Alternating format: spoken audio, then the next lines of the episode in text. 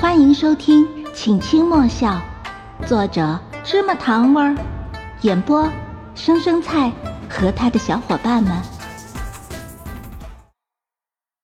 第一章，我穿越的那天恰好天极晴，极端到甚至能称得上自然灾害的高温天，已经让气象台发出了好几次红色高温预警。太阳光照在身上，腾不出手撑遮阳伞的我，走在图书馆回宿舍的路上，活生生的变成了一个熟人。手里还搬着两本期末考试需要用的参考书。我没想过穿越会来得这么突然，那么快。最开始是一阵眩晕，我感觉到了不可控的手脚发软。等摔下去，一脑袋磕在温度不下四十度的水泥地板上时，直视太阳的那一瞬间，我感觉到自己要瞎，被太阳闪瞎的。等终于恢复意识的时候，我原本以为自己在被烤熟了之前，已经被路过的同学送到医务室或者医院。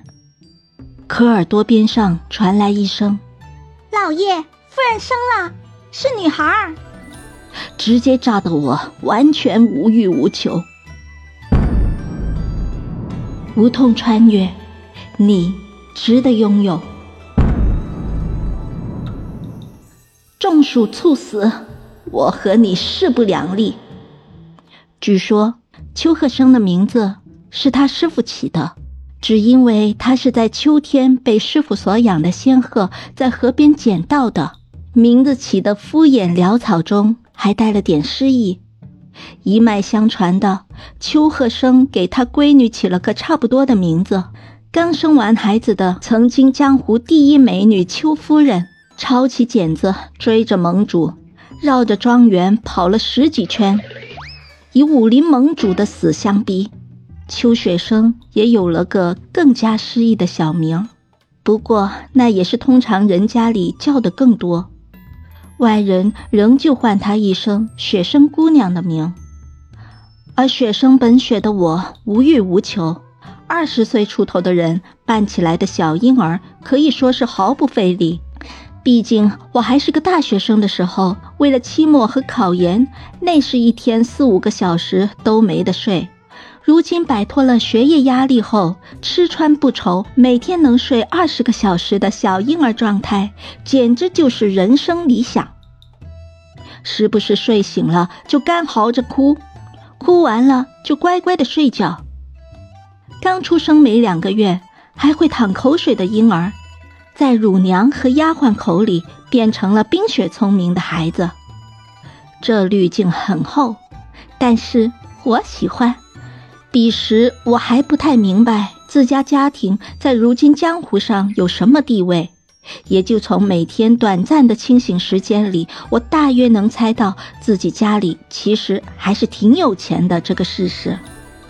等发现其实我在这个时代的亲爹其实是江湖上最年轻的武林盟主时，那也是我刚过四岁生辰的事儿了。老爹在庄子里大摆宴席。说要进行五年一度的武林大会，为的就是商讨魔道一派到底要什么时候才能安生，别来找庙堂的麻烦。正派当然多是正义之士，和魔道一派势不两立是必然的。只是听说魔教的楚教主捡来了一个新徒弟，那可是资质上好的苗子。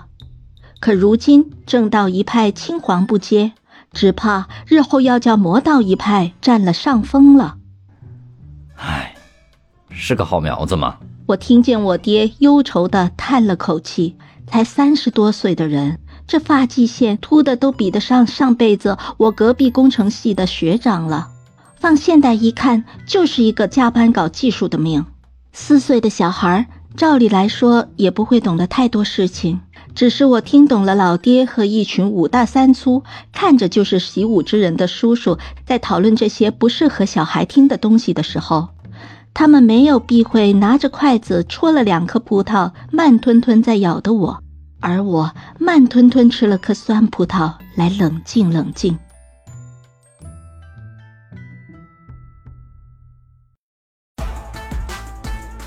本集已播讲完毕下集更精彩。欢迎点赞、订阅、收藏哦。